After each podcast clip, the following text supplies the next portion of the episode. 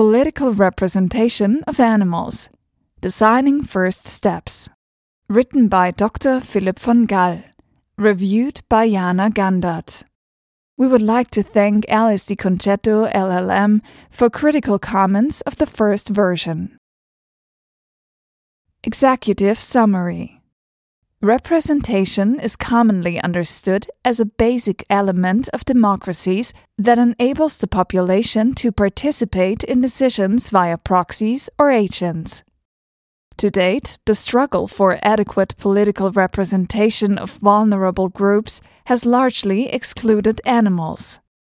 It is time that states and state communities close this institutional void.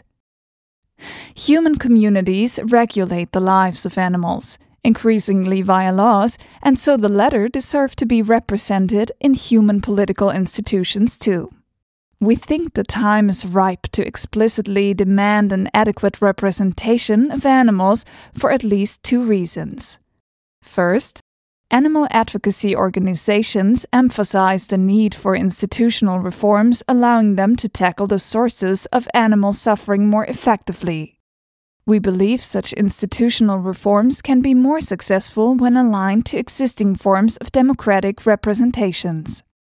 The second reason is that theoretical re examinations of political representation allow for an inclusion of animals. To acknowledge animal advocacy as a genuine form of political representation is likely to encourage reforms and enhance the political status of animals. We think there are good reasons animal advocacy should be understood and framed as a form of political representation and as such receive more public attention and support. We propose first steps towards a future where animals are adequately represented. In the future, and in exchange with other NGOs, we want to become more concrete on institutional processes and changes enabling political representation of animals. Overview Number 1 The broader picture. Raising awareness for representation of animals. Number 2 What exactly does representation of animals mean? And how is it justified? Number three, practical first steps. Number four, outlook. Number one, the broader picture, raising awareness for the issue of representation of animals. Representation is the fundamental idea of modern politics. It is commonly understood as an element of democracies that enables the population to participate in decisions via proxies or agents. When democracies are portrayed as being successful, functioning, just, vulnerable groups of the society, including minorities, are represented adequately. However, animals have been excluded from the concept of political representation for a long time. This has changed. Many states have implemented laws to protect animals for their own sake. And animal advocacy is recognized widely, if not officially, as an important part of politics. But besides animal protection laws and politics, the role of animals in representative democracies remains a blind spot. There is a lack of rules and institutions to define and consider animal needs and interests. At the same time, the public seems to believe that animal interests are to be considered in political decision making. Who speaks for animals on what basis? And to what extent are these political voices to be heard and implemented? These questions remain largely unanswered, both in political practice and theory. The recognized societal importance of animal protection and welfare contradicts the general assumption that democratic institutions shall serve human concerns only. Two recent developments give reason to our claim that more emphasis should be put on means and ways to enable genuine political representation of animals. First, Animal advocacy organizations emphasize the need for new institutional reforms, helping them to pursue animal interests and combat suffering more effectively. We believe such institutional reforms can be more successful when aligned to existing forms of democratic representation. Some institutional changes have already been implemented in the last years throughout the EU. After pressure from civil society, the German government declared to establish the position of an independent federal commissioner for animal protection, who inter alia could review legal initiatives relevant for animal health and suffering. A current campaign to establish an EU Commissioner for Animal Welfare received support by both society and policymakers. We believe such institutional reforms could be real game changers for the animals. To make them more coherent and convincing, we argue that they should be seen in a broader framework of political representation. Advancements in the legal sphere can be a role model for strengthening political representation of animals. Several jurisdictions in Europe recognize the interests of animals, either by way of requiring that the state takes into account the protection of animals, or by providing the state with competences to regulate animal protection issues. Such provisions in the country's constitution set significant precedents in terms of representing animal interests in the legislature. Most importantly, obligations for the legislature to take into account animal welfare in legislative and decision making processes have had positive effects on animals and further set the basis for progressive rulings by the courts. These positive dynamics in the legal sphere wait to be transferred to the political sphere, because in political institutions, comparably little progressive change has occurred. Second, the theoretical and common understanding of political representation changes. The traditional view of political representation is that only those human constituencies are represented who can actively elect their representatives and hold them accountable. This traditional model stands in contrast with a common political understanding of representation, in which a variety of views and interests should be considered in the parliaments or elsewhere in political decision making, even if those affected cannot vote. Children and future human generations, for instance, are groups with an increasing political weight who cannot vote, yet it would be difficult to argue that their views and interests should not be represented. The same is true for animals. Therefore, political theorists are rethinking political representation. Instead of elections as legitimizing forces, they focus more on representative claims and actions of those who speak and act for others politically. Within those theories, the political work of NGOs, even if unelected, is treated as a form of representation. In consequence, the political status of animals would be enhanced. When thinking outside the box of traditional representation, there is a real chance to recognize animals as members of our political communities and act accordingly. Number two. What exactly does representation of animals mean, and how is it justified? 2a. Animal representation is more than animal protection. When decision makers stress that animal welfare or animal protection is being taken into account in political decisions, it is often unclear for non experts but also for professionals whose interests are actually at stake and who formulates them. On the one hand, animal welfare organizations are treated as stakeholders by the governments and administrations. Furthermore, the notion of animal welfare science may suggest that science or veterinary medicine can define the adequate or necessary level of animal welfare protection. Finally, animal welfare is conceptualized as a public or state good that is in the general interest. Representation of animals is neither pure medical or biological expertise, nor should it be confused with common lobbying of a human interest group. There is no scientific textbook out of which demands from the perspective of animals can be ascertained. Nor is there currently any objective ethics that tells us when animals would consent to some political result. Even if there are scientific treatises, for example on species appropriate animal husbandry or animal welfare friendly slaughter, political representation is not necessarily bound to these explanations. However, since animals cannot easily object to the contents of the representation themselves, accuracy and an analytical approach to animal needs are central. If there is scientific research on key issues, such as whether animals suffer or rejoice under certain circumstances, reference should of course be made to it.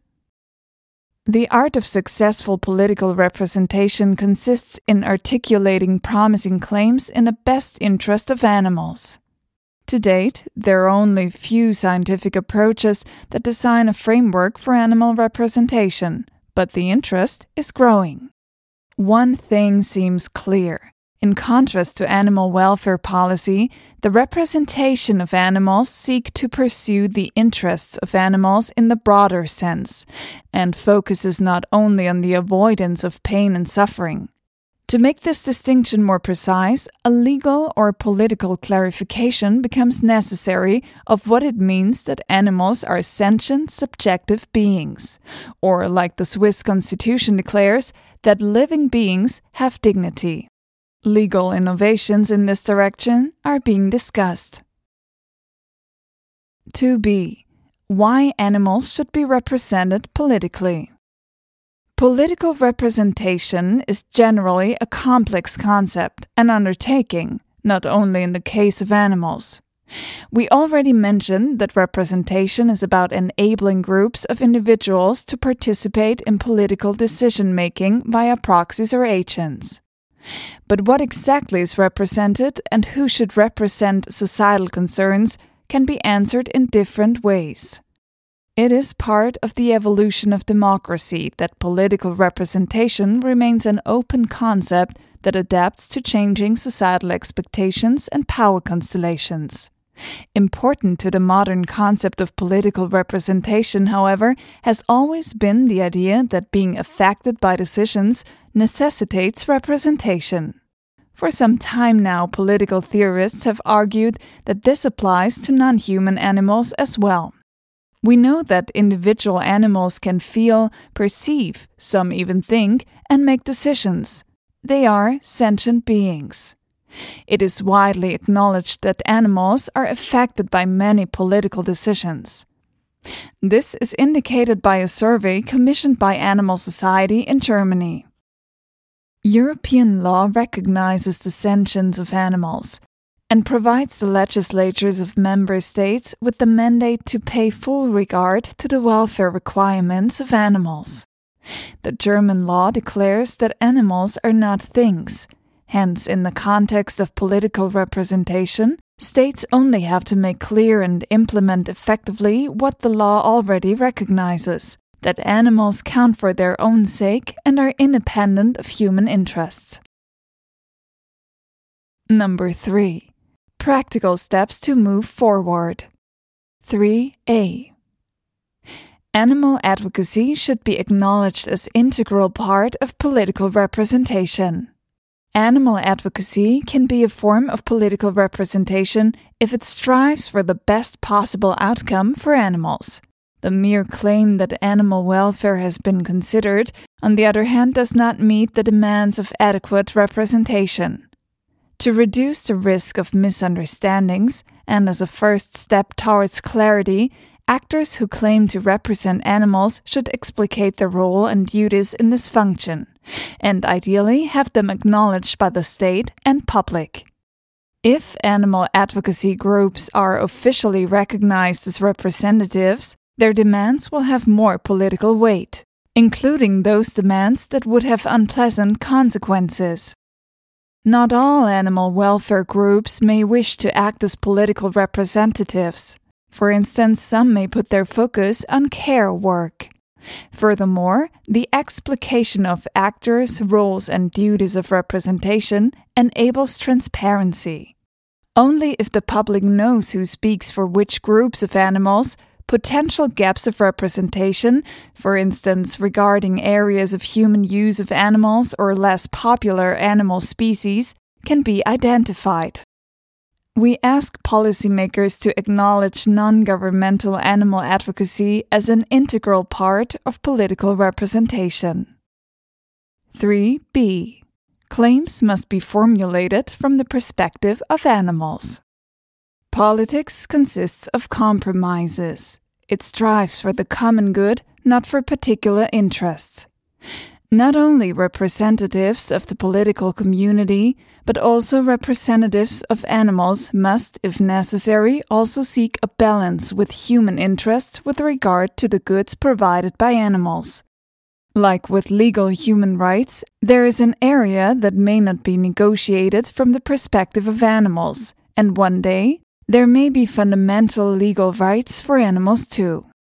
But as the history of human rights shows, even these had to be negotiated in formal political processes, and to this end, political representation is a central element.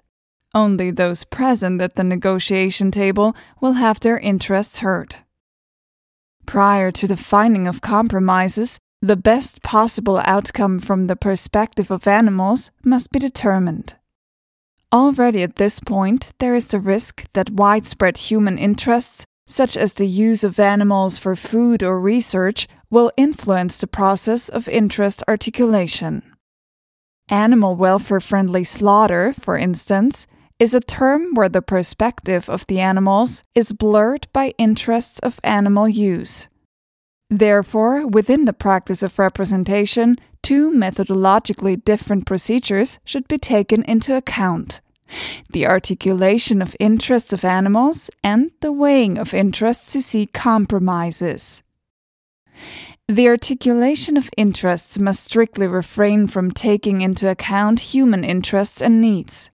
The weighing of interests should make clear which vital interests are involved and which normative premises influences the final decision. We encourage public institutions and animal advocates to agree on a list of interests from the perspective of animals that serves a reference in politics. 3c. The consideration of animal interests in politics must be transparent. Animal behavior and conscious experience are sometimes hard to interpret. The animal's interests are fluctuating and contradictory at times. Due to this difficulty, it is especially necessary to be transparent and open for criticism as to how and why one has come to the respective conclusion. We cannot expect answers to the question of animal feeling or thinking that do not leave any doubts but we may strive for the best explanation for why animals behave the way they do and what this tells us about their sentience.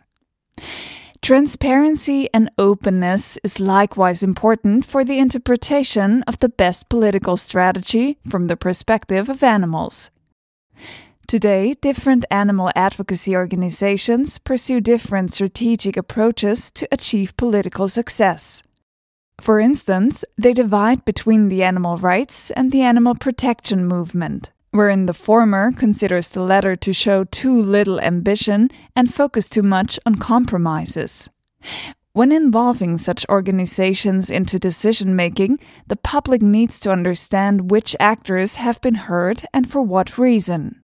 This in turn allows for critical remarks regarding the right balance for example, of the participation of animal rights and welfare groups. A third area where transparency is important are ethical norms and presuppositions that guide decision making. Public opinions on the ethical treatment and our relationship with animals change. It is likely that politicians will change the ethical ground of their decisions too. A reference system of central norms needs to be installed that makes it easy for the public to identify and compare the ethics behind political decisions. Representation does not require equal treatment of different species. It does require clarity on how policymakers legitimize inequality.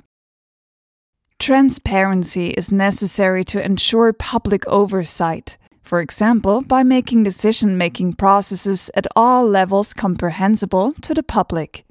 We encourage policymakers to enable transparency regarding the way they consider the animal perspective in their decisions. 3D Representation of animals needs its own public institution. Next to officially recognizing NGOs, new public and governmental institutions need to be developed. Innovative forms of representation of those constituencies that are unable to vote are also being discussed, for example, in the area of future generations and children. First of all, it is possible to incorporate the interests of animals in existing institutions. The key word for this discussion is animal mainstreaming. This term is based on the concept of gender mainstreaming, which had a significantly positive influence on gender politics. Gender mainstreaming means that the interests of all genders are equally considered in public and political matters. Analogous to this term, animal mainstreaming is a call to consider the interests and needs of animals in all public and political matters. This does not only include agriculture and research, but also, for example, financial policy or sports. Animal mainstreaming as a consideration of the animal perspective in existing political institutions is important. Yet, it is not enough to effectively ensure adequate representation. In contrast to gender mainstreaming, animal demands are often unclear since equal treatment of human and animal interests is impossible in many areas. Compromises at the governmental level must be measured against the best possible results from an animal perspective. Only by doing so it is possible to identify adequate and inadequate considerations, as well as good and bad compromises. It is therefore central to have a separate public institution which represents the perspective of animals. Only in combination with such an institution can animal interests be framed as concrete claims and animal mainstreaming fulfill its full potential. We encourage policymakers to design a new public institution which integrates the animal perspective into decision making. Number 4 Outlook This policy paper is designed as an inspiration and starting shot for strategies and campaigns seeking to strengthen the political voice of animals. In the future, we want to build on these ideas. We're looking for partners to develop our proposals and demands at both the national and international level. Subsequently, we want to become more concrete about the necessary institutional changes towards political representation of animals.